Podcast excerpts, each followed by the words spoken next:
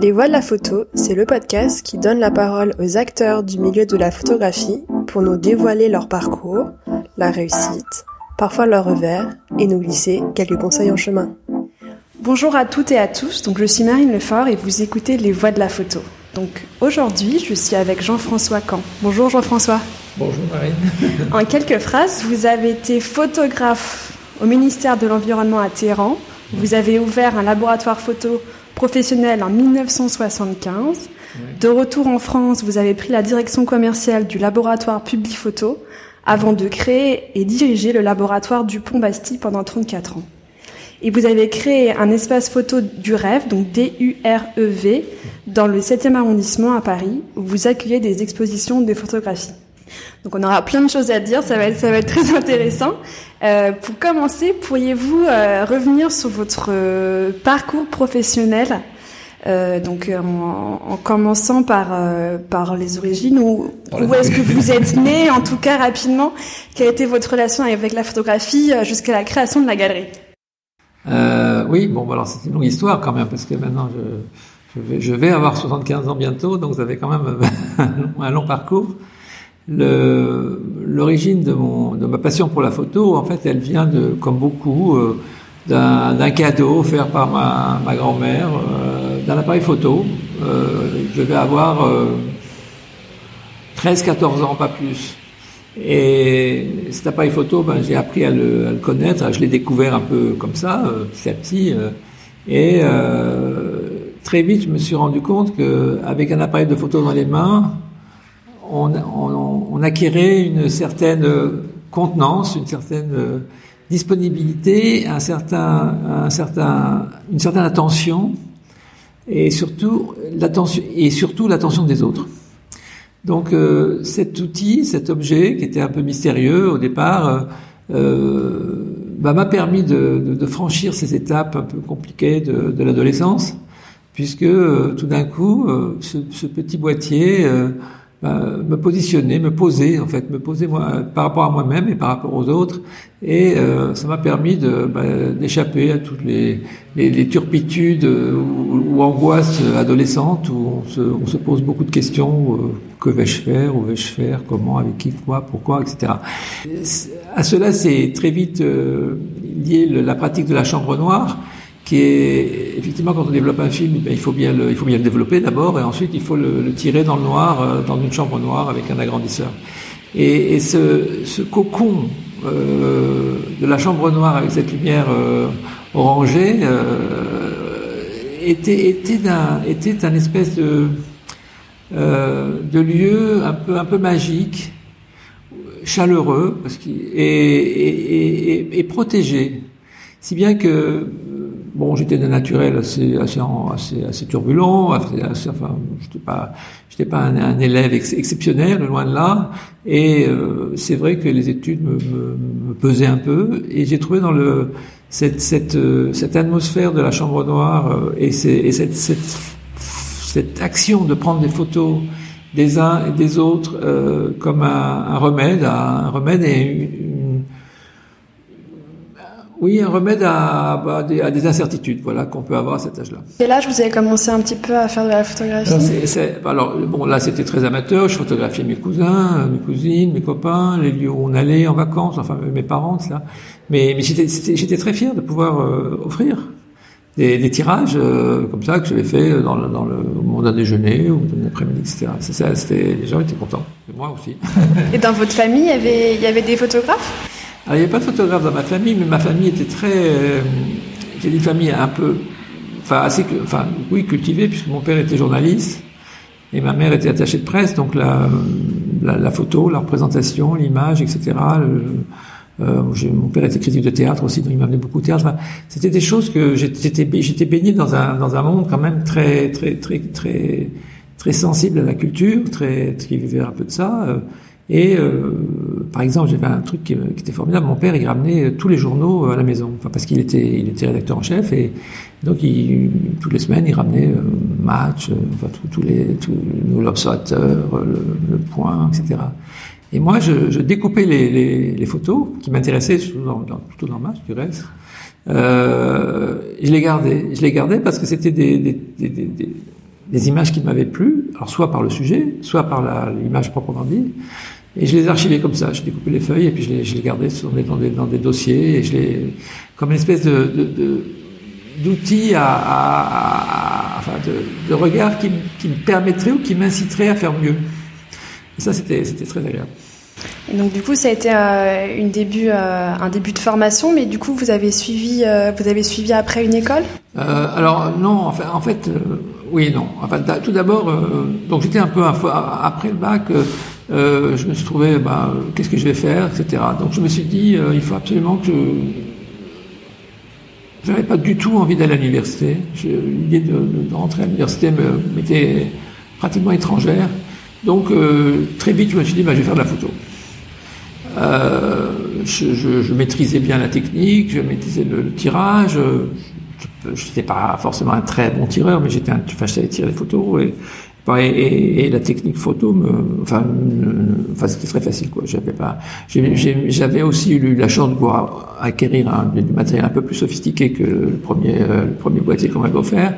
Et donc, je commençais à m'intéresser aux objectifs, enfin, aux différentes euh, formes de photos et surtout euh, ce que j'allais en faire. Et j'ai eu très vite la chance de d'être engagé comme euh, photographe à la, bibliothèque Forney. La bibliothèque Forney, c'est une bibliothèque, c'est à l'hôtel de Sens à Paris, qui cherchait un photographe pour faire des reproductions. Bon, c'était pas très, c'était pas très, rigolo, mais euh, bah, j'y allais tous les jours et, je, reproduisais en fait, enfin, je refotographiais des plaques de verre. C'était pas très, très ludique, mais euh, la bibliothèque elle-même était formidable. Et donc, je, petit à petit, je me promenais dans, le, dans, dans la bibliothèque, qui, qui, est, un bâtiment absolument extraordinaire, hein, qui est près de, de, de, la maison de la photo actuelle, de la MEP. Et euh, j'y suis resté un an à, à, à, reproduire des plaques de verre. Et euh, bah, ça me donnait un petit peu de sous aussi, ce qui me permettait de, de non pas de gagner ma vie, parce qu'en fait j'habitais encore chez mes parents, mais, mais d'acheter du matériel, de, commencer à avoir une petite indépendance, de pouvoir euh, m'offrir le restaurant quand, quand c'était possible, etc. Et, et de là, j'ai eu un autre, un autre contrat qui était assez. Alors là, c'était un contrat qui était assez sur mesure, mais en, plus, en même temps, euh, qui m'a fait, qui m'a ouvert les yeux euh, d'un monde que je connaissais pas du tout. J'ai été engagé par. Il y avait une, à l'époque, c'était juste avant mai 68, une, en début de l'année, j'avais été engagé comme photographe pour le, la Maison des métiers d'art français la Maison des métiers d'art français, c'était un truc formidable parce que c'était un organisme semi-d'État, enfin semi-professionnel. Euh, c'était sous le, je crois que c'est le ministère de la de, l'artisanat. Il y avait un ministère de l'artisanat à l'époque qui euh, voulait valoriser les métiers d'art français. Alors les métiers d'art, euh, c'était quelque chose que je, pour moi tout était art et, et pas du tout. Euh, enfin, et euh, effectivement, il m'envoyait en province euh, photographier des, des, des, artisans, de, des artisans d'art. Alors un artisan d'art, c'est quoi? Ben, C'est un dinandier, c'est un potier, c'est un, c'est quelqu'un qui fait des qui fait des vitraux, et, donc j'allais, euh, alors j'ai commencé par la Bourgogne et je faisais tous les potiers de la Bourgogne et j'y passais, euh, je restais avec eux, je restais pendant 3, 4, 5 jours avec eux, j'habitais euh, avec eux souvent quand, ils m'accueillaient, ils avaient toujours un endroit pour dormir. et je voyais comment ils travaillaient la terre et comment ils faisaient tout le process de, fabrication d'un pot. Et à la fin, je photographiais aussi les, les, les œuvres finies. Donc c'était à la fois un, un, une découverte euh, du métier, si je puis dire, mais aussi une, découverte humaine, parce que je me trouvais avec des, des personnalités, avec des, gens d'une personnalité forte, qui étaient, qui étaient cultivés, qui étaient intéressants, qui étaient passionnants, qui, qui, qui étaient, euh, qui, étaient maîtres dans leur métier, donc qui étaient reconnus, et qui avaient un nom, etc.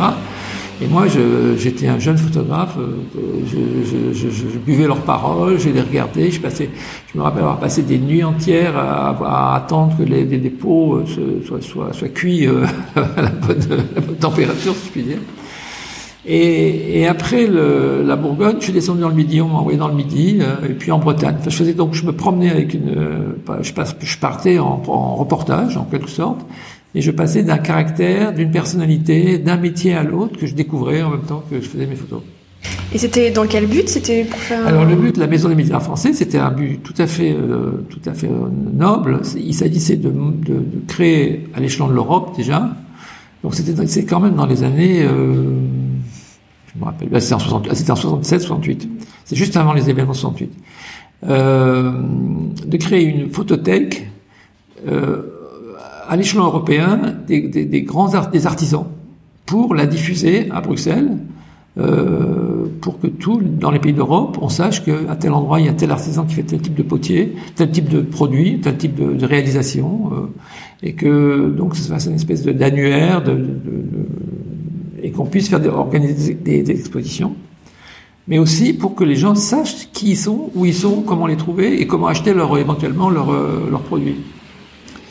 Donc c'était euh, c'était c'était tout à fait euh, passionnant parce qu'en fait euh, bah, j'apprenais mon métier et je le faisais dans des conditions tout à fait agréables et en même temps j'apprenais énormément de choses à la fois sur le plan humain, sur le plan culturel aussi, sur le plan esthétique, sur le plan enfin, l'éducation formidable.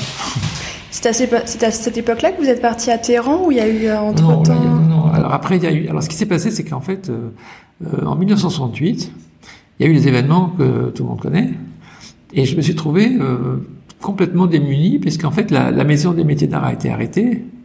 Euh, il y a eu une bon alors j'ai suivi les, événements bon comme tout j'étais photographe donc je cavalais dans les, les manifestations je j'essayais de, de, me rapprocher des étudiants mais j'étais pas étudiant donc c'est un peu compliqué mais j'étais pas vraiment photographe non plus donc c'était aussi un peu compliqué je me sentais pas un photographe de presse parce que je connaissais pas j'avais pas j'avais pas expérimenté ce, ce type de ce type de prise de vue et euh, j'ai vécu mes 68 euh, sur le plan euh, personnel et bah, comme une grande fête euh, assez assez ludique. Euh, et puis et puis le, les événements sont assez. Et bon, j'ai pas fait de grandes photos de, des événements proprement dit, bien que j'ai suivi beaucoup de manifestations. J'ai suivi beaucoup de, je, suivi le, enfin comme beaucoup de gens, j'ai suivi le train. Et il s'est passé que j'ai perdu mon job parce qu'en fait la maison de mes militaires s'est arrêtée, ils n'ont plus de budget de l'État. Et euh, mon père, à ce moment-là, m'a dit bah écoute, puisque tu puisque es un peu en, en rideau, euh, si tu veux, essaie de faire une école, profites-en pour faire une école. Et il m'a dit, bah, je, trouve là, puis tu me diras que, voilà ce qui. Et effectivement, alors j'avais, j'avais pensé au début euh, aller à Vevey, puisque c'était l'école, l'école par excellence de, Jean Lucière que j'aimais beaucoup. Euh, Vevey, mais Vevey, c'était la Suisse, c'était un peu compliqué. Euh, il y avait, il y avait, y avait, y avait une école à Paris aussi, mais il fallait avoir fait Mathelem. Moi, j'ai pas fait Mathelem, j'avais fait philo, donc je pouvais pas aller à. Mathelem, c'était mathématiques. Mathématiques, oui, mathématiques élémentaires.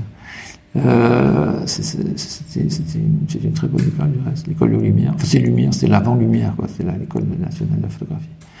Et après, il y avait une école à Londres qui m'avait plu. Puis en fait, j'en ai trouvé une à New York.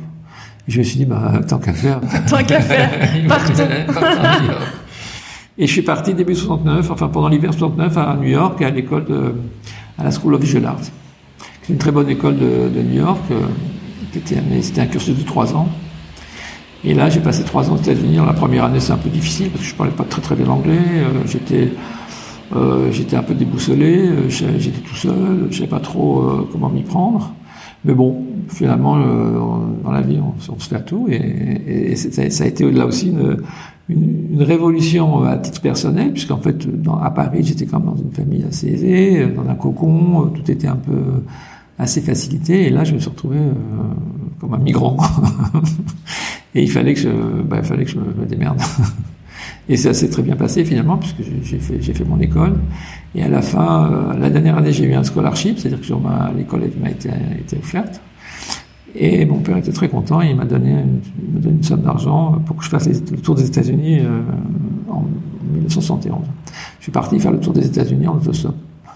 En? En autostop. Ah C'est-à-dire en mettant ce coin, de la, au coin de la rue et d'arrêter les gens pour qu'ils m'amènent jusqu'en Californie ce que j'ai fait. J'ai fait tout le tour de la, de, des États-Unis euh, pendant. C'était un projet personnel, c'était. Oui, c'était bah, ça, c'était la continuité. C'est les États-Unis, je connaissais. Enfin, je connaissais New York, je connaissais un peu. J'étais un peu allé à Chicago, etc. J'étais à Boston.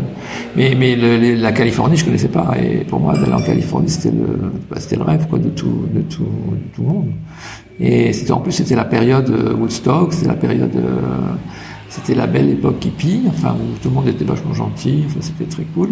Et c'était pour vous ou c'était dans un but de le, le, montrer, faire un livre, le donner pour la presse ou c'était vraiment J'étais un but de, de, de cette, cette, école de photo de street, street, photographie, comme on appelle, c'est la photo de rue, où on prend des, on capte des, des, des images comme ça euh, au gré du vent, euh, selon les circonstances, selon les, les, les, rencontres, selon les lieux où on se trouve, selon l'heure, selon la, la, la lumière, etc. Et donc, en fait, c'est une, déambulation euh, un peu comme ça. Enfin, j'avais, j'avais, je savais où je voulais aller, mais je me suis beaucoup, beaucoup promené euh, en me laissant guider par, plus par des lieux que par des, que par des objectifs particuliers. Euh, j'ai fait beaucoup de, de parcs nationaux. J'ai remonté toute la Californie jusqu'à Seattle. Enfin, je suis redescendu après jusqu'à Denver. Puis je suis parti par Chicago. Enfin, moi, j'ai fait, fait beaucoup de choses. J'ai fait, aussi de, de l'autobus parce que des fois il y avait des endroits où c'est difficile de trouver des voitures qui vous prennent. Mais l'idée, c'était de, donc de faire un tour des États-Unis, de ramener le maximum de photos possible. Et après, votre, après le but, c'était de vous avez déjà un petit peu une idée de bah, L'idée, c'était effectivement de rentrer avec un, un, book, un book photo, pouvoir le montrer, enfin pouvoir arriver avec des, des, des pièces, enfin des, des trucs à, à, présenter à des, éditeurs éventuellement. Euh.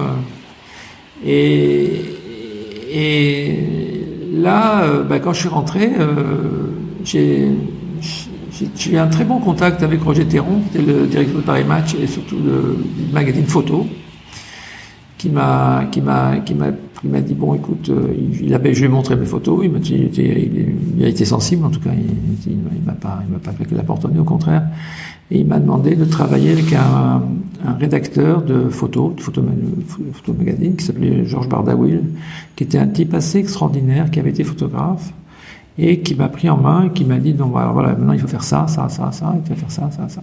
Et j'ai commencé à travailler avec lui euh, il me donne, il me guidait dans mes dans mes choix mais non seulement dans mes choix mais dans mes il jugeait mes photos tout le temps quoi. Alors ce, qui était c'était le cas à l'école mais à l'école c'était c'était théorique on parlait beaucoup plus de psychologie que de que de l'image au sens propre alors que Bardawil, il était rédacteur en chef du magazine photo et lui, il, savait ce que je devais montrer pour qu'il lui puisse le publier.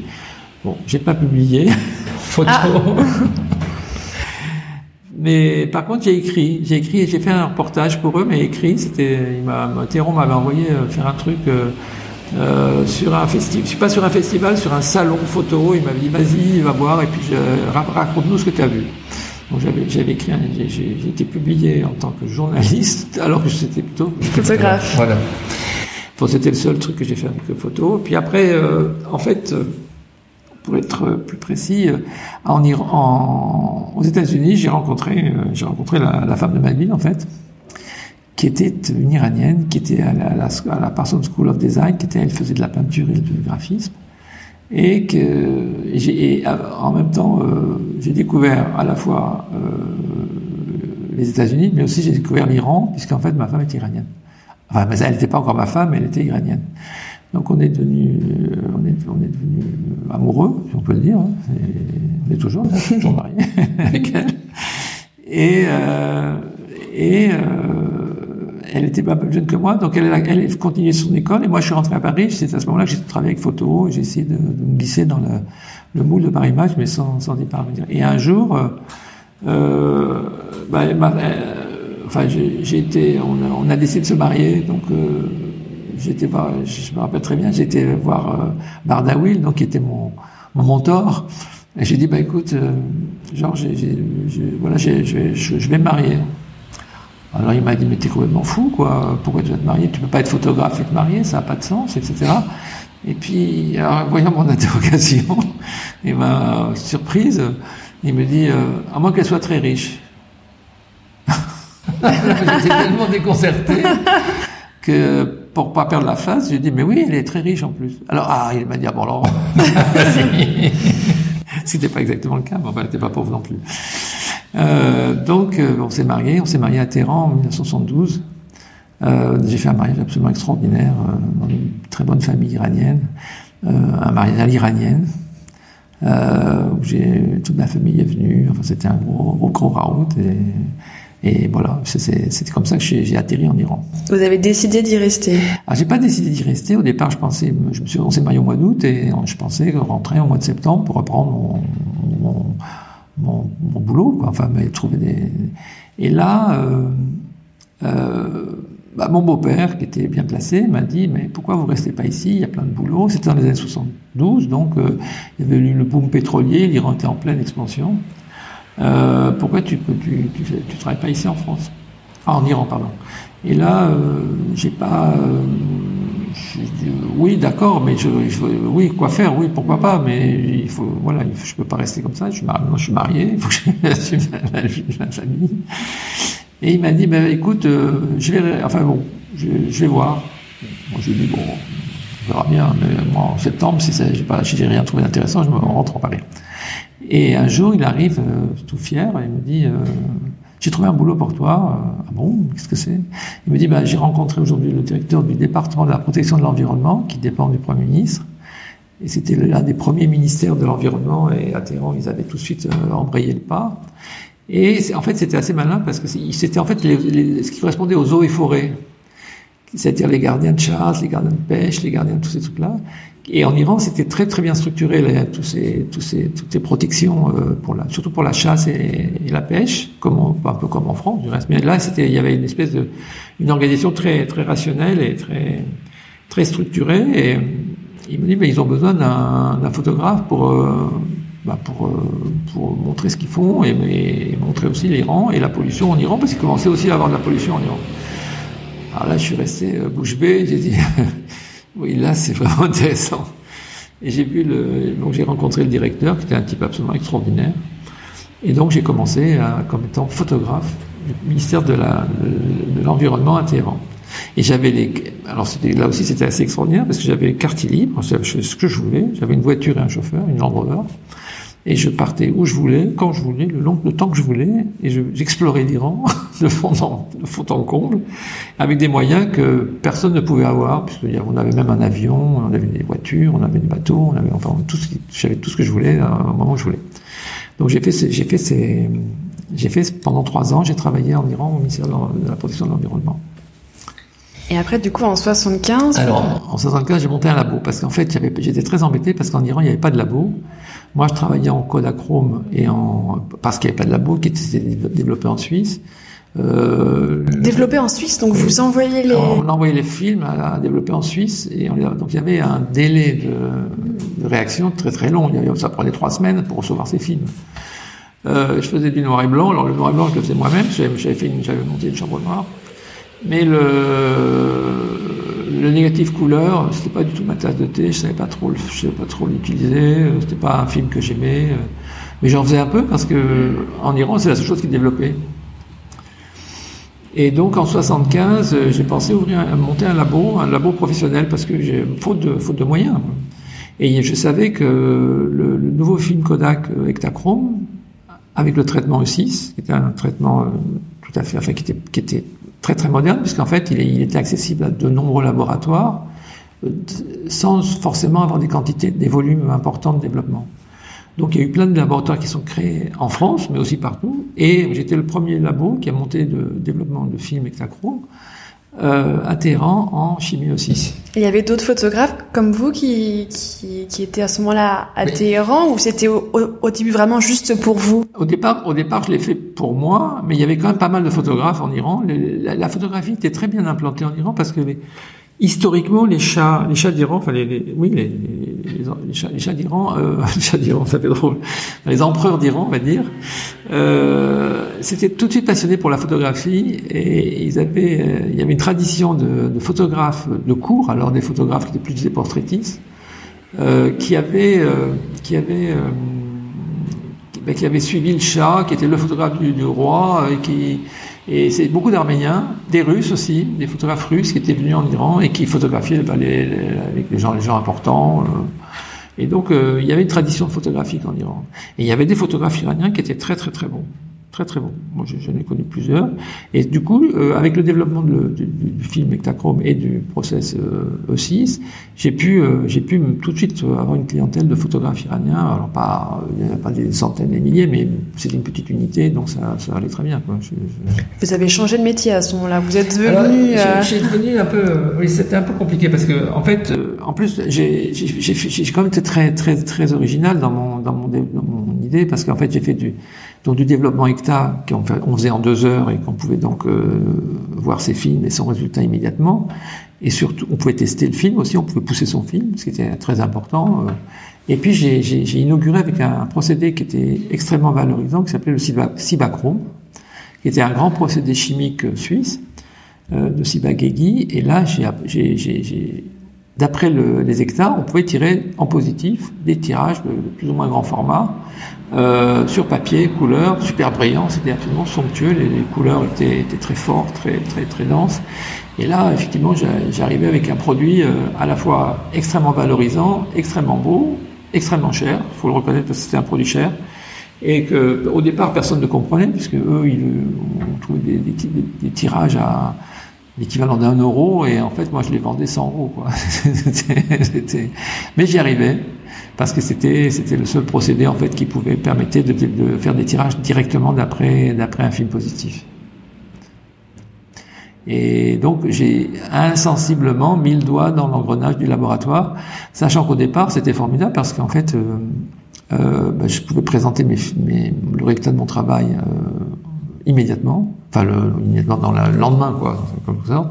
Et là, j'ai acquis tout de suite une clientèle formidable, enfin très importante, notamment de une clientèle industrielle. Et en fait, j'avais quitté l'environnement et là, je, bah, je, je, marchais très très fort en photo. Et vous faisiez plus trop de photographie à ce moment-là? Si si si si, non, je, faisais, je continuais de faire la photographie, je continuais et, non, j'avais même j'avais réussi à. Au départ, j'avais une clientèle de, de, de gens que je connaissais ou alors des, des, plutôt des Français, des sociétés françaises. Et, et, et, puis très vite, je me suis, euh, j'ai été bon, le fait que j'ai une belle famille iranienne, euh, j'étais un peu, euh, un peu entre les deux. Et très vite, euh, les Français m'ont beaucoup aidé. Mais après, très vite, j'ai pris des, clients iraniens. Et là, j'ai commencé à faire beaucoup, beaucoup de photos pour les, les, les entreprises iraniennes. Donc j'ai vraiment, sur le plan photo, j'étais vraiment le, bah, je sais pas si c'était le meilleur, mais en tout cas, j'étais le plus, celui qui avait le plus de boulot en Iran. Par contre, j'étais pas très très bon en pub. J'étais pas un photographe de pub, j'étais plutôt un photographe de industriel, enfin, et par contre j'avais une passion, c'était la, photo humaine. Et ça, je l'avais découvert avec l'environnement euh, quand je faisais, les, je partais dans les provinces, enfin, à courir l'Iran partout. Ben, j'adorais faire les photos des gens. C'était c'était ma passion de, rester avec eux, de rester parler avec eux, de, de discuter, faire des photos comme ça, des, des nomades, des, gens qui travaillaient. C'était résurgence de mon, dans le travail que je faisais avec la, la Maison des métiers d'art français. Et j'aimais être chez les gens, j'aimais parler avec les gens, j'aimais euh, euh, faire des photos comme ça, mais en prenant le temps de les faire, pas, pas, pas comme ça à la sauvette. C'est pas, là, c'était plus des photos de rue, c'était des photos de personnes. Voilà, je fais ça. Ça, c'était mon, mon, jardin privé, pas secret, mais privé. Et c'est ce qui m'a toujours le plus intéressé.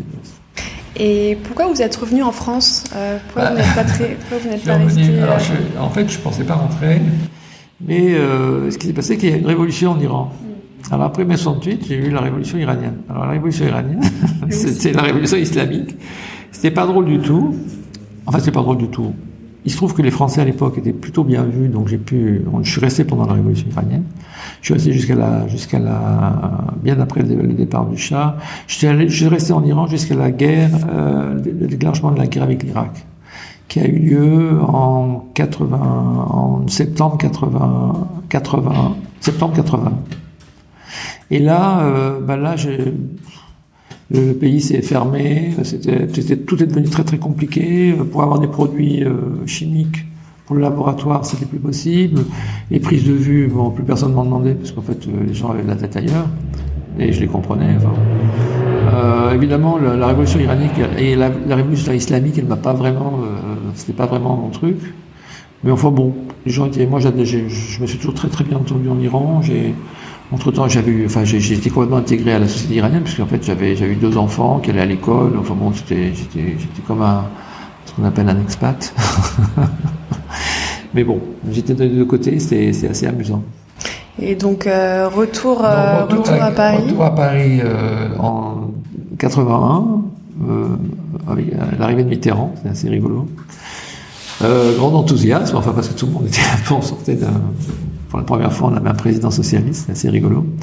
Moi, j'étais pas spécialement socialiste, mais j'étais pas, mais bon, c'était, après tout, il y avait un renouveau qui était salutaire. Et euh, mais je suis arrivé, j'avais plus rien, enfin j'avais plus de labo, j'avais plus de, et puis je connaissais plus personne, j'avais perdu un peu complètement le fil avec la, bah, la société française que j'avais que j'ai connue avant, parce que je restais quand même 9 ans en Iran.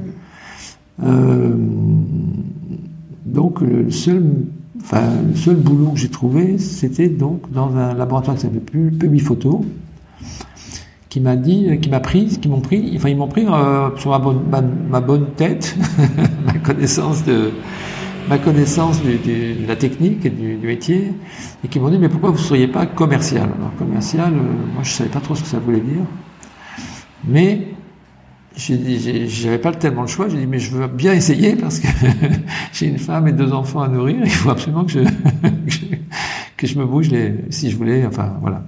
Et en fait, euh, bah, c'était vachement facile d'être commercial photo à l'époque. C'était vraiment aller. Euh, il y avait, on utilisait la photo beaucoup, enfin beaucoup la photo. Toutes les entreprises utilisent la photo massivement euh, pour la, communication interne, externe, pour le, pour pour la PLV, etc. Et, très vite, j'ai commencé à, à, me répandre euh, dans le milieu photo assez facilement. Donc en tant que, en tant que commercial, vous deviez trouver des, trouver des, entreprises, des entreprises plutôt? qui, avaient besoin de, de, tirage, de développement, de dupli, de, de, de de, panneaux pour faire de, la, publicité sur les lieux de vente. et en fait, très vite, je suis tombé sur une société qui, m'a porté toute ma vie, c'est la société Chanel. En fait, chez Chanel, ils utilisaient massivement la photo pour toute leur com, toute leur, leur publicité dans les, dans les parfumeries, dans les aéroports, partout. Et là, euh, ils m'ont pris à la bonne et ils étaient extrêmement euh, soucieux de la qualité. Et je peux dire que Chanel m'a accompagné toute ma vie professionnelle. Euh, la maison Chanel, ils ont été absolument extraordinaires. Pour moi, ils ont été le mon, enfin, c'est eux qui ont qui m'ont qui m'ont qui m'ont guidé dans le labo, c'est eux qui m'ont qui m'ont permis et poussé à être aller au-delà de de, de, de, mes compétences, si je puis dire. Et très vite, j'ai donc voilà, je me suis répondu au labo. Et là, le labo m'a complètement pris, effectivement, et j'ai arrêté de faire des photos. Et pourquoi vous avez voulu euh, lancer votre propre, euh, votre propre laboratoire bah parce que, Bastille bah Parce que, bah, vous savez comment ça se passe. Quand on a du succès euh, en, tant que commercial, au bout d'un moment, on voit que le chiffre d'affaires que vous, que vous, produisez dans le laboratoire, il devient tellement considérable que le, c'est presque vous qui, qui, qui faites le boulot, enfin qui, faites, qui alimentez le laboratoire. Le laboratoire Publiphoto était un des plus gros labos à l'époque de Paris, avec Centrale et Picto. Il y avait ces trois plus gros labos. Et puis les photos étaient dirigées par un, monsieur qui s'appelait Raymond Favry, qui, euh, qui, qui s'est tué en voiture. Pendant que j'étais, donc euh, commercial pour lui. Et, c'est sa femme qui a repris son, qui a repris le laboratoire. Et cette femme, elle était fantasque. C'était elle qui avait tout fait, alors qu'elle connaissait rien à la photo. C'était son ancienne secrétaire, en fait qu'il avait épousée, mais il s'entendait pas tellement bien avec elle et elle était euh, très vite, elle s'est, comme on dit, elle s'est pris pour la, pour la, enfin son, son mari n'existe. Dès qu'elle a pris le, pouvoir du dans le laboratoire, elle a, c'était elle, c'était elle, c'était elle. Moi, ça me, ça me, ça me mettait assez mal à l'aise. J'étais celui qui faisait le plus gros chiffre. Et tout d'un coup, je me suis dit, bah, après tout, pourquoi pas me voler de mes propres ailes. Voilà. Donc j'ai et là j'ai rencontré un, type qui était assez formidable que j'ai beaucoup j'ai beaucoup avec lequel je me suis vraiment bien entendu. Pascal Hérode avait monté un laboratoire qui s'appelait Dupont à, Montmartre. Et c'est un petit labo tout petit qui faisait exactement comme moi, comme ce que j'avais fait à Téhéran, c'est-à-dire développement euh, 6, noir et blanc et cibachrome. Et j'avais travaillé un peu avec lui, on était devenus assez amis. Euh, au moment où j'étais encore en moitié photographe, moitié à recherche du boulot. Et Pascal, il était, il était très très jovial, il était intelligent, il était, il était vraiment un type vraiment épatant. Et euh, il m'a demandé, il m'a dit, tu veux pas que monter un laboratoire euh, avec moi? Et en fait, on l'a, c'était mon, c'était mon associé, on l'a monté le, Dupont Bastille, qui était en fait, il y avait Dupont Montmartre qui était à Montmartre, qui, était plutôt très axé photographe, photographe de presse essentiellement. Euh, donc c'était E6, euh, alors c'est Cibacro au début, puis après c'était euh, Kodak euh, noir et blanc. Et moi, euh, à Publi Photo, par contre, j'avais découvert le traitement euh, développement d'après négatif, le C41. Et là, euh, on faisait des grands à Publi Photo. J'avais appris un truc, c'est qu'on pouvait faire des très grands tirages euh, pour mettre dans des caissons lumineux.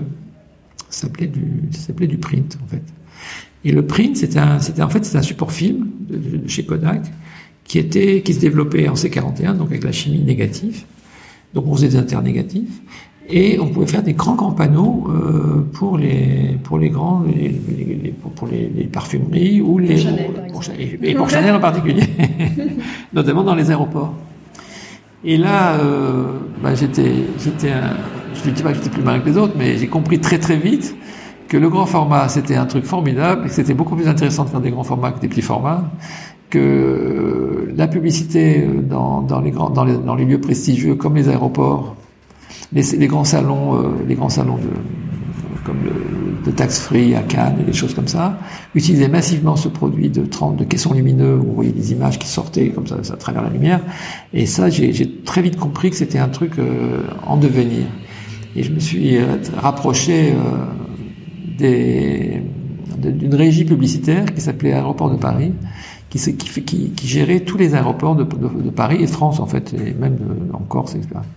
Et là, par ce biais, j'ai réussi à, à, décrocher tous les grands, tous les grands parfumeurs, tous les grands euh, fabricants de, de, produits cosmétiques, euh, parce qu'en fait, c'était, c'était, je faisais des, des, des, tirages en grand format, et donc je, de Chanel, je passé à, à Saint-Laurent, à, à Cartier, à Hermès, à, etc. J'ai, j'ai, là, j'ai devenu un grand laboratoire.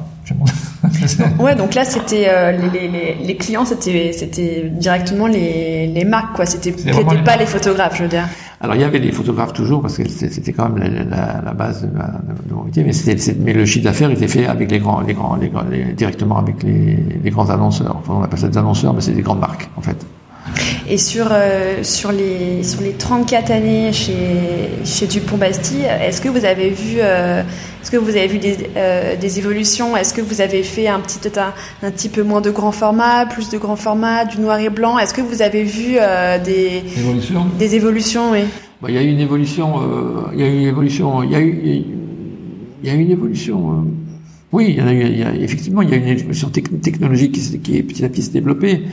Par exemple, il y, avait une technique qui, maintenant ne, enfin qui se fait plus parce que c'est plus plus, plus l'époque, mais à l'époque il y a eu une évolution assez rigolote. C'était le, développement euh, des films euh, E6 en négatif, je crois, plus c'est le contraire. C'était oui, le, tirage inversé, le, développement inversé. Euh, donc ça donnait des couleurs, des rendus de couleurs très très très contrastés.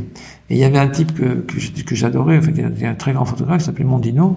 Mondino, il, faisait ça, et c'était, c'était spectaculaire. Et après, on, tirait les photos d'après. Et là, on a fait des, par exemple, avec Mondino, on a fait toutes les photos de toutes les, toutes les campagnes qu'il a fait avec Madonna. Et ça, c'était assez marrant de, de, travailler avec un type aussi formidable que Mondino sur des sujets euh, comme euh, comme ceux de Madonna, qui était à l'époque une, enfin, la star, la, la, star par excellence, quoi. Et reste, elle est venue au laboratoire, c'était assez, euh, c'était, spectaculaire, quoi. Le bloqué la rue, c'était une émeute. non, c'était, tout ça, c'était assez marrant. Et mais bon, alors c'était une évolution un peu technique, euh, le, le, tirage croisé. Puis après, il y a eu aussi les, les petit à petit, il y a eu les, les, les tireuses. Alors c'est-à-dire qu'en fait, il y avait des, des, des, appareils qui permettaient de tirer en quantité des, des, des photos. Euh, en les, numérisant euh, à la base. C'était, on tirait sur du papier euh, photo, mais avec d'après un fichier numérique. Là, ça a été la révolution. Il y a eu la révolution, de, donc ça s'appelait les lambda. On faisait, on partait d'un fichier et là, on pouvait, on jouait sur le papier photo, mais en contrôlant le contraste, la chromie, la couleur, et le point. Le point, c'est-à-dire le point, le point, le pixel. Euh, à l'époque, c'est en photo, le point était rond, en pixels, ils étaient carrés. Mais, le, mais on pouvait passer du noir et blanc à la couleur sur le même papier. On pouvait augmenter le contraste d'une partie de l'image on pouvait euh, densifier une autre partie, on pouvait densifier un ciel par exemple qui nous paraissait un peu fade, on pouvait le, remonter, etc. On pouvait euh, travailler sur les. Après, il y a eu la retouche euh, numérique qui s'est greffée là-dessus, donc on pouvait changer les yeux, on pouvait changer la fissure, la, bouche, tout. Enfin, on pouvait trafiquer un maximum de flux. Ça, c'était des évolutions technologiques qui ont, qui ont, donné à la photo une capacité de, de, de communication. Enfin, c'est devenu un outil extrêmement sophistiqué et performant en plus. Vous pensez que c'est les, les, révolutions technologiques qui ont modifié la photographie ou c'est, entre guillemets, les photographes qui ont imposé à la technique? Non, non, c'est la technologie qui a imposé aux photographes. Les photographes, euh, c'est comme c'était quand même un, truc assez simple. On faisait des on faisait des prises de vue, alors soit en noir et blanc, soit en couleur. Euh, bon, on travaille son cadrage, il faut que sa lumière soit bonne mais le, le, le, le, photographe, et puis à l'agrandisseur, on avait un agrandisseur qui durait, euh, qui était, enfin, qui, un agrandisseur c'était incroyable, c'était inusable, c'était, c'était un truc tout, tout, tout, bête, et on pouvait tirer des photos euh, en fonction de la qualité de l'image. Il n'y avait pas beaucoup de moyens de, on pouvait un peu contraster l'image en fermant un peu l'obturateur, en fermant le diaphragme de l'objectif. On pouvait, euh, bon, mais si on avait des bonnes lumières, ben la, photo était relativement bonne. Si la lumière était mauvaise, c'est beaucoup plus difficile à tirer.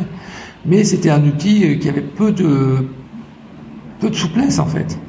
Alors que dès qu'il y a eu le numérique qui est arrivé, c'est-à-dire la numérisation des fichiers, des, films, des photos, là tout d'un coup on pouvait jouer sur plein de choses puisqu'on pouvait à, à, mettre des différents éléments dans la même photo, la modifier, la, enfin, la, recréer. Et là, il y a eu toute une génération de, de, de photographes plasticiens qui sont nés du, numérique, du numérique, de l'image numérique.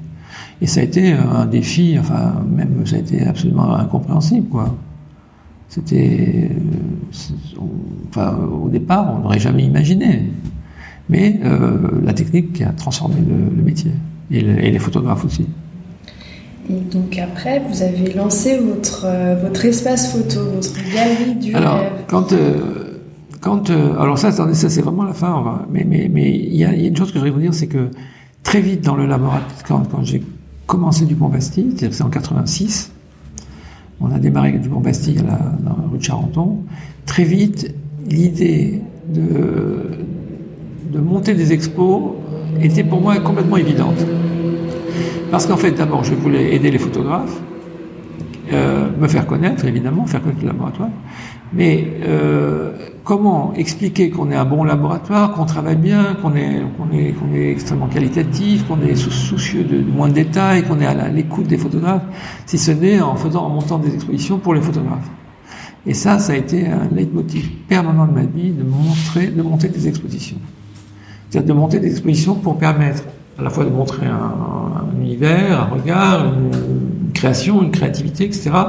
Et de montrer aussi un caractère, une personnalité. Donc l'un et l'autre allaient complètement de soi, mais il fallait, pour moi, euh, montrer des images, enfin des images qui en valaient la peine, bien sûr. C'était c'était c'était quelque chose de, de fondamental. C'était c'était c'était aussi important pour moi que le faire marcher de laboratoire.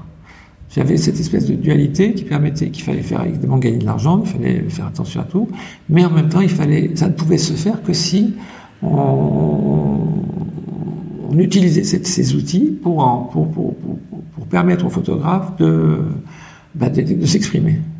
Et c'est pas facile pour eux.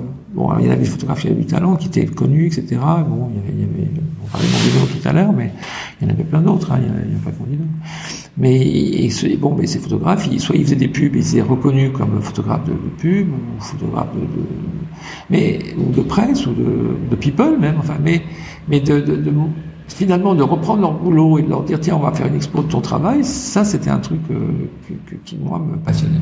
Les expos avaient lieu dans vos espaces? Alors en général on faisait dans les espaces oui parce qu'il fallait l'idée c'était de, de, mettre de faire des expos au milieu du, labo puisque le labo était devenu un alors c'était un il y avait toujours une grande salle où on pouvait les photographes se réunissaient donc euh, très vite on, on, les faisait dans, notre, dans chez nous. Euh, et puis petit à petit, on a, commencé à, petit à petit à être suffisamment euh, référencé ou connu par les photographes eux-mêmes, tu vois, qui étaient, qui voulaient euh, être euh, produits et montrer ce qui se faisait. Et donc très vite, ben, on a commencé à en faire pour, pour plein de pour plein d'autres organismes, que ce soit la, maison de la, la, photo, la, MEP, mais aussi je l'ai fait pour le Javali, je l'ai fait pour le, musée d'Orsay, je l'ai fait fait pour le, le fait pour, toutes les organisations qui voulaient, et puis les festivals qui, qui, ont démarré très vite aussi. Dans ces cas-là, du coup, c'était vraiment les photographes qui, qui demandaient aux, aux, institutions, aux musées, de, ils vous recommandaient. Voilà, ils nous recommandaient parce qu'ils disaient, bah, moi je travaille avec tel labo, euh, ça serait bien qu'on travaille avec lui. Et effectivement, bah, les, les, organismes qui organisaient des expos, au départ, euh, il n'y avait pas d'a priori, en fait, ils n'étaient pas vraiment... Euh, euh, les choses étaient quand même relativement simples. On se, présentait, on se connaissait, on faisait des prix, on voyait, puis il y avait tout de suite une approche qui était euh, qui était ouverte, qui était euh, bienveillante. Euh, moi, tout de suite, j'avais un contact facile parce que d'abord je connaissais bien le métier, je connaissais bien les gens, je connaissais bien les photographes. Puis j'avais une expérience formidable, je savais très très bien ce qu'il fallait faire très vite. Donc j'arrivais à proposer un, enfin, je rassurais les gens. En fait, c'est un peu dire, c'est un peu drôle de dire ça, mais quand ils étaient un peu perdus, moi, je, je je savais, je savais quoi leur dire facilement, sans toute simplicité, en disant, mais non, mais il faut, faire comme ci, on va faire comme ça. Et même très vite, petit à petit, j'ai commencé à, déborder de mon, cadre, parce que j'ai commencé à dire, oui, non, ça c'est pas bien, il faut faire comme ci, là, ça va pas du tout, et même à regarder les, images et dire, bah, attendez, ça, n'est pas bonne, ça va meilleure. Suis, par, euh, par, par, par goût, par plaisir, je, je, me suis impliqué dans, le, dans la réalisation, mais en, en, en donnant des conseils. Quoi. Des conseils directement aux photographes Aux photographes ou alors aux organisateurs même. Et des trucs, il leur a dit, mais non, attends, ça va pas, ça va pas du tout, le truc, il faut faire ça, il faut prendre comme ça, comme ça, comme ça. Bon, alors ils m'écoutaient plus ou moins, j'étais pas non plus directif, j'étais prestataire. Oui, oui. Mais je, ça, ça me gênait pas de dire, euh, non, là, trompez, il faut, je, je, je, vous suggère de faire ça, ça serait plus intéressant. Et par rapport au labo, donc c'était à peu près grossièrement euh, un quart, euh, un quart de photos pour des expositions ou entre guillemets des photographes et peut-être les trois quarts pour. Ouais, les trois quarts, les trois, les, les deux, au moins les deux. Commercial. C'était commercial. Euh, le, les photographes eux-mêmes devaient représenter à peu près 20% du laboratoire et les, et les et oui, le, les expos, etc. C'était aussi 20%. Et vous avez vu une évolution par rapport à cette répartition? Jusqu'à présent, je, bah, vous avez peut-être aussi un petit peu. Dans le cas de Dupont, euh, c'est resté toujours à peu près dans cette, dans cette proportion-là. Euh, bon, moi, évidemment, je suis. Bon, je passais plus de temps avec les photographes et avec les expositions que sur les. Où j'avais des, des, des, bah, des, personnes très compétentes qui suivaient les. ce qu'on appelait les grands comptes. Les gros clients, mais enfin, c'est moi qui allais aussi, hein, je lâchais pas le truc parce que je, je voulais pas qu'on nous pique les clients.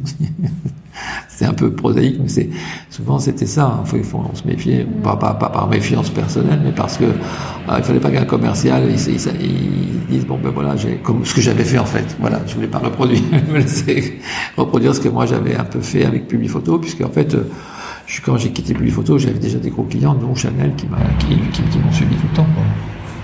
Et du coup, du rêve, alors du rêve, c'est alors c'était c'est alors du rêve, c'est une c'est une aventure euh, avec Annie Boula qui est ici mon associé.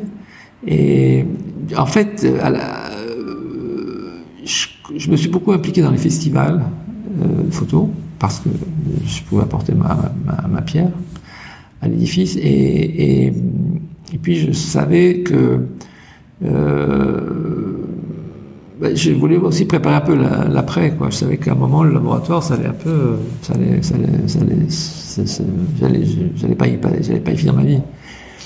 Euh, d'une part, et d'autre part, ben, les circonstances ont fait qu'il y avait Annie qui avait son agence, qui s'appelait l'agence Cosmos, c'est une des plus, grandes agences de photojournalisme, qui était ici, ici même, et à côté, là, puisque leur bureau était à côté aussi. Et donc, quand j'ai connu Annie, j'ai dit, mais c'est vachement bien, ça, on devrait faire une galerie. Bon, alors Annie, elle l'a fait pour l'agence Cosmos, donc c'était la galerie Cosmos pendant des années, pendant 15 ans. Et puis, euh, petit à petit, euh, moi, quand j'ai commencé à penser à vendre du pont et à essayer de, faire autre chose, euh, j'ai dit, bah, Annie, on pourrait peut-être reprendre elle-même l'agence Cosmos, petit à petit, c'est c'est amenuisé, enfin c'était très difficile, etc. Bon, bref, elle a fermé son agence. Et j'ai dit, bah, reprenons tous les deux l'espace de Cosmos et faisons, faisons ça une galerie qui s'appelait Du Rêve. Alors, Du Rêve, pourquoi? Parce que quand j'ai vendu Dupont, ça m'a un peu fait mal au cœur de vendre le logo Dupont, qui était quand même une marque euh, très, très, impose, enfin, très, très présente dans le milieu de la photo. Et du coup, je cherchais un mot en cinq lettres. et j'ai trouvé. Euh, j'ai vu, c'est la même. C'est la même typo. C'est la même typo. J'ai mis le, le, le, le V en bleu. j'ai repris un peu pour, pour en clin d'œil pour, pour m'identifier aussi au truc, pour qu'on sache que j'étais pas. Que c'est vous. Ouais, c'est ça. c'était un peu. Mais c'est bien, je suis très content. Du rêve, puis du rêve, ça va bien parce que c'est une galerie photo. Bah c'est beaucoup de, c'est beaucoup de rêve aussi. Hein. C'est pas du, enfin, c'est quelque chose qui fait rêver en tout cas. Et pourquoi, euh, pourquoi une galerie? Et puis comment vous avez commencé? Comment vous êtes entouré euh, pour monter cette galerie? Euh, Voilà, parce que je pense que c'est pas si évident de, de passé bah, Non, c'est pas Vous connaissiez les personnes, mais voilà, comment s'est passé en tout cas les débuts? Bah, c'est pas L'avantage, c'est que c'était, je, connaissais tout le monde. En fait, le milieu photo, je connais bien. Euh, bah, c'est normal. J'avais donc Annie qui elle aussi connaissait le milieu depuis encore plus longtemps que moi.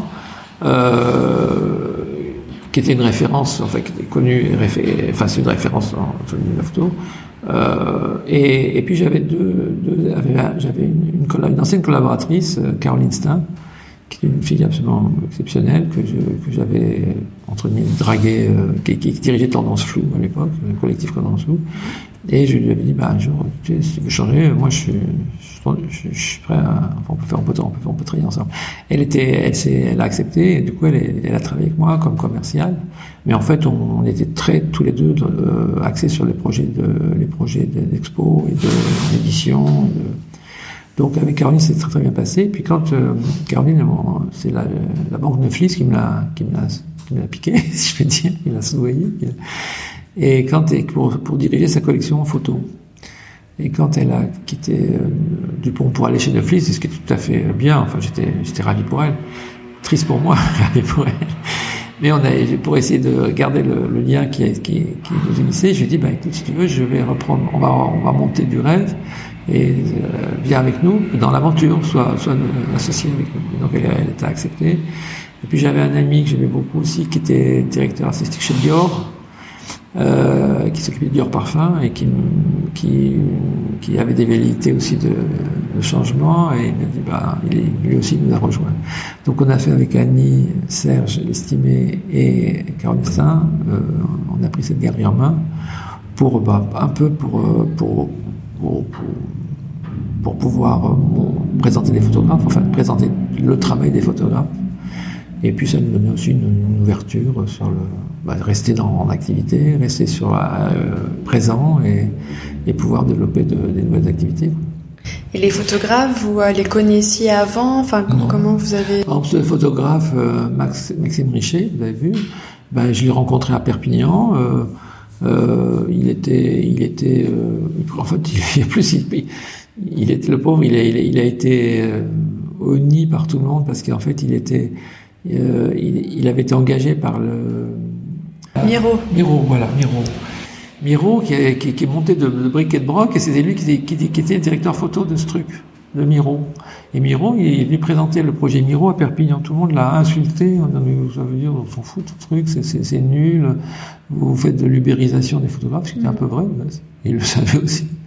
Mais moi, euh, j'ai discuté longuement avec lui, j'ai essayé de, comprendre le mécanisme, je voulais voir ce, qu'on pouvait aller, ce que c'est, ce tout n'était pas complètement idiot dans, ce projet. Euh.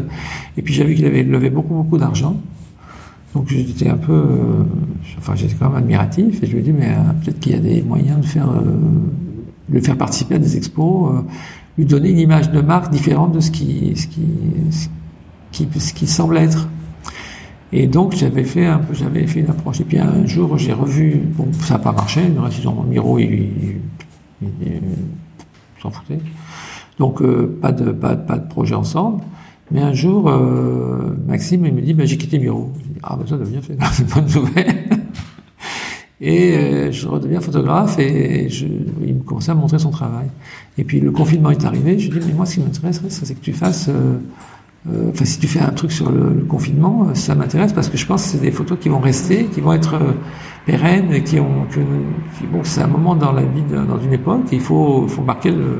Alors, je savais qu'il n'y aurait pas qu'un photographe, je savais qu'il y avait beaucoup de photographes qui allaient le faire, mais je dis, mais j'aimais bien son style. C'est le moment. C'était, c'est le moment, j'aime. Donc, on a, pour l'inciter, je dis, bah, si tu fais un truc bien, on fait, on fait une expo. Voilà, c'est ce qui est passé.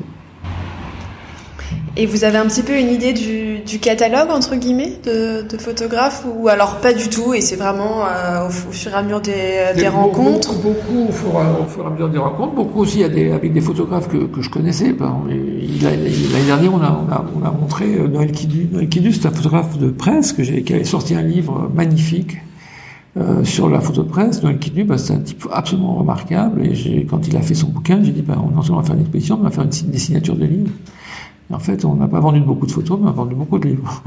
mais c'était sympa. Euh, bon, ben voilà.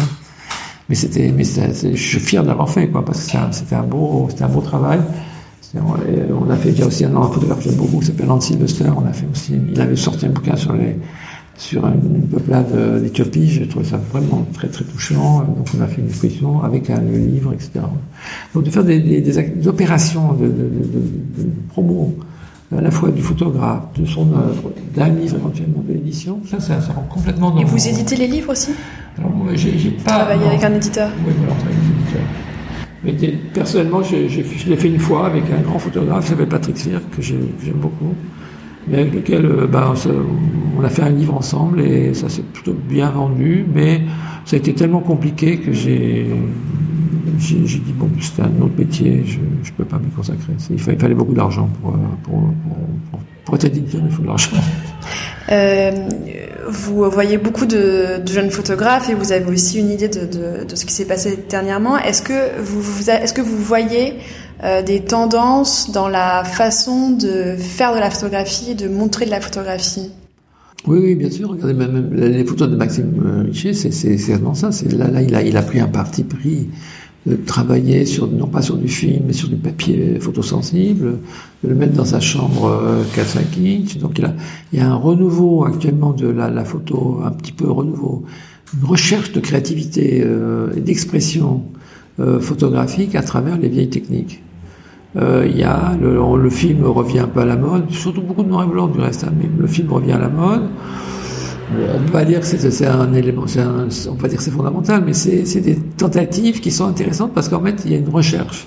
Et puis, on, ce qui m'intéresse, c'est de ne pas tout jeter. Tu vois, on, a, on a travaillé beaucoup sur le film pendant des années, on a fait beaucoup de tirages d'après négatif ou d'après positif. Euh, c'était une vraie réalité. Les, images étaient belles quand même. C'était intéressant. Euh, rejeter une technique, technologie parce qu'il y a une nouvelle qui est arrivée qui est beaucoup plus performante oui, mais pas tout rejeter. Il y a des choses qu'on peut encore, euh, qui peuvent permettre à des, qualités, des qualités artistiques de s'exprimer sur des procédés plus ou moins anciens, plus ou moins, disons, dépassés technologiquement, mais qui ont quand même leur valeur intrinsèque. C'est ça, ça, ça c'est des choses qui me plaisent. Et est-ce que la question de la fin, est-ce que vous auriez des conseils euh, pour quelqu'un qui voudrait être dans, dans, le milieu de la photographie? Est-ce que vous, il y aurait des choses que vous auriez appris, enfin quelques éléments euh, durant votre carrière euh, qui vous qui vous aident encore aujourd'hui? Je, je, vais répondre à pour, pour, pour, pour faire. Je vais vous dire, euh, d'abord, il faut épouser une femme riche. ça simplifie les choses. C'est la boutade de Bardaoui. Euh, c'est vrai que ça, quand on a moins de problèmes financiers, c'est facile. bon, mais ça, c'est pour tout, hein, c'est pas seulement pour la photo. c'est pas très élégant non plus. Bon, c'est une, une boutade. Mais euh, oui, il y a une chose qui est très importante pour moi, c'est c'est, tout un état d'esprit. La photographie est un, est un, est un merveilleux outil de, de, de, se découvrir soi-même, de découvrir les autres. Et là, euh, euh il y a énormément de photographes qui deviennent photographes puis après qui abandonnent la photographie, qui, comme, même comme moi par exemple, j'ai quitté la photo pour aller vers le labo. Et de, du labo, finalement, j'ai quitté aussi un peu pour aller vers la, galerie, l'exposition, etc. Donc, euh, en fait, la photo est un, formidable outil pour se, pour se, pour, guider sa vie, pour se diriger dans la vie, et, ça vous apprend à regarder, à écouter, à essayer de comprendre et à essayer de voir ce que vous pouvez faire dans ce milieu, quel qu'il soit, et quelles que soient le, les contingences. Et ça, ça m'a, et ça vous donne un peu de recul aussi par rapport à vous-même, par rapport à la société, par rapport à la problématique euh, bah, de, la vie quotidienne. Et ça, c'est ça pour ça, c'est, un, un merveilleux outil ça, qui est à, à, plusieurs, à plusieurs niveaux. Hein. C'est un outil à la fois, euh, bah, un outil euh, pédagogique, psychologique, euh, intellectuel, euh, artistique, etc. Mais c'est un, c'est un, moi, j'enseignerai la photographie à tous les élèves, enfin tous les enfants de France, euh, au moins ça leur apprendrait déjà à, regarder les autres, à se regarder, à essayer de comprendre et à voir qu'on peut faire des choses intéressantes avec son prochain, son voisin, son, n'importe qui, son, boulanger, son épicier, sa petite amie évidemment. C'était à l'époque c'était un, moyen de drague terrible la photo. C'était les photographes utilisaient pour faire des photos de vous parce que parce que la fille lui plaisait. C'était, assez classique. Ça l'est sûrement encore. Hein, je, je, plus, mais ça l'est sûrement encore. Et puis, pour s'il y avait des jeunes photographes, ce que je dirais par contre, c'est très très difficile. C'est un métier très très difficile, beaucoup plus difficile que je pensais euh, au départ. C'est un métier où il faut se renouveler, il faut être à la fois bon, bon, bon avoir du talent, savoir l'exploiter, savoir euh, attraper un style, avoir un style, euh, le, montrer, l'exprimer, rechercher des sujets en permanence, essayer de trouver des, liens qui nous permettent d'accrocher les éditeurs, les éditeurs, les éditeurs des magazines. Et puis aussi savoir se vendre dans la publicité, essayer de trouver des, regards, enfin essayer d'avoir un regard euh, spécifique. Mais tant qu'on n'a pas un style, tant qu'on n'a pas une, une patte, c'est très difficile de se faire reconnaître, de se faire euh, accepter d'une façon permanente. On peut vous donner du boulot, puis après on vous oublie, oui c'est bien, bon, et il y a beaucoup de photographes maintenant qui ne trouvent pas de boulot. Quoi. C'est terrible. C'est très très difficile. C'est un métier vraiment difficile. Donc du coup, vous vous conseillez de, de comment dire d'être régulier et de, de continuer à. Ah, il faut être opiniâtre. Il faut, être, ça, il faut être habité. Vraiment, il faut être habité. Il faut, il faut vraiment croire à son travail, à son, son talent, croire à ce qu'on fait. Il faut être imaginatif, créatif. Il faut toujours amener des nouvelles images. Euh, il faut pas lâcher. Et, en fait, l'œuvre, elle se fait au bout de, il faut dix ans pour être euh, un peu connu. Et dix ans à faire des prises de vue, à montrer ce qu'on fait, à faire le tour des rédactions, à faire le tour des éditeurs, à, faire le tour des galeries aussi, parce que des fois, on peut, on peut marcher en photo tirage de, en tirage d'art, hein, ça existe aussi. Mais et puis il faut être, euh, faut être, culotté, il faut aller voir les gens, il faut faire beaucoup de photos, il faut, travailler tout le temps, tout le temps, tout le temps. Et ça, c'est pas donné à tout le monde. Et il faut pas passer trop de temps derrière son ordinateur parce que c'est pas derrière son ordinateur qu'on qu fait les photos, c'est dans, dans allant sur le terrain. Et ça, ça demande de l'argent. Dès que vous sortez, il faut, faut payer le, bah, le, bus, le taxi, le, on doit transporter du matos. Enfin, c'est compliqué quand même. Super. Bon, on va on va terminer sur euh, sur ces conseils. Je voudrais pas être trop pessimiste, hein, mais c'est quand même un métier difficile. Hein, franchement. Euh ça prend 10 ans de se faire connaître, c'est un minimum. Et bon, il y a des exceptions, hein, mais en gros, ça prend 10 ans. Et euh, mais c'est un métier qui est, qui est, qui est formidable parce qu'en fait, euh, vous remplissez votre vie euh, avec avec bonheur, quoi. quand vous faites ce que vous aimez, ce que vous aimez, c'est rien de mieux. Mais dans quoi que ce soit, c'est pas forcément lié à la photographie, mais faire ce qu'on aime, c'est vraiment, c'est vraiment ce qu'il faut faire dans la vie. Quoi. Il faut, faut faire. Moi, c'est ce que je dirais en fait. Faites ce que vous aimez mais faites-le à fond. Parfait. Et eh ben merci beaucoup. Merci. Au revoir. Merci d'avoir écouté Les Voix de la photo. Pour faire connaître le podcast à plus de monde, je vous invite à laisser votre avis et 5 étoiles sur Apple Podcast. Si vous voulez en savoir plus, suivez-moi sur les réseaux sociaux, sur Instagram, LinkedIn et Facebook. Vous me trouverez sous le nom de Les Voix de la photo. Aussi, si vous souhaitez suivre mes futurs projets, je vous invite à m'indiquer votre email en cliquant sur le lien que vous trouverez dans la description de cet épisode. Pour finir, n'hésitez pas à me contacter sur les réseaux sociaux me faire part de vos remarques et m'indiquer les personnes que vous aimeriez entendre. À très vite!